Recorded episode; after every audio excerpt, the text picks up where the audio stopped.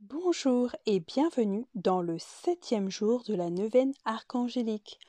Aujourd'hui, nous sommes le 26 septembre et la thématique choisie c'est silence.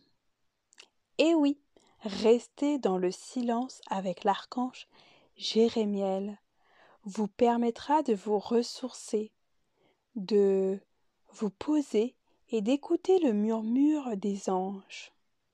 Alors, que ce soit pour une minute, cinq minutes, une heure ou bien toute la journée, restez dans le silence.